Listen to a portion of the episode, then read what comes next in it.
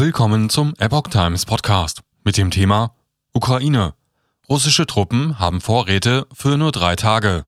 Neue Ausgangssperre in Kiew in Kraft. Russische Einheiten haben nach Angaben des ukrainischen Generalstabs weiter Probleme mit der Sicherung ihres Nachschubs für den Krieg in der Ukraine.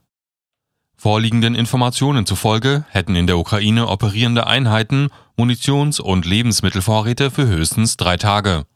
Ähnlich sei die Lage bei der Versorgung mit Kraftstoff, teilte der ukrainische Generalstab in seinem auf Facebook veröffentlichten Morgenbericht mit. Diese Angaben können jedoch derzeit nicht unabhängig überprüft werden. Auch am 27. Kriegtag in der Ukraine gibt es derweil keine Anzeichen für ein baldiges Ende des Konflikts. Nach ukrainischen Angaben sollen die russischen Streitkräfte zuletzt ihre Präsenz im ukrainischen Luftraum verstärkt haben. Die Kämpfe in der Umgebung der ukrainischen Hauptstadt Kiew gingen unterdessen weiter.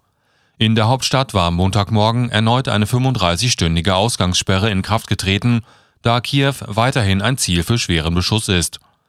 Der ukrainische Präsident Wladimir Zelensky drängte unterdessen erneut zu Gesprächen mit dem russischen Präsidenten Wladimir Putin. Der Kreml hatte zuletzt allerdings deutlich gemacht, dass Russland aktuell keine Grundlage für ein Präsidententreffen sieht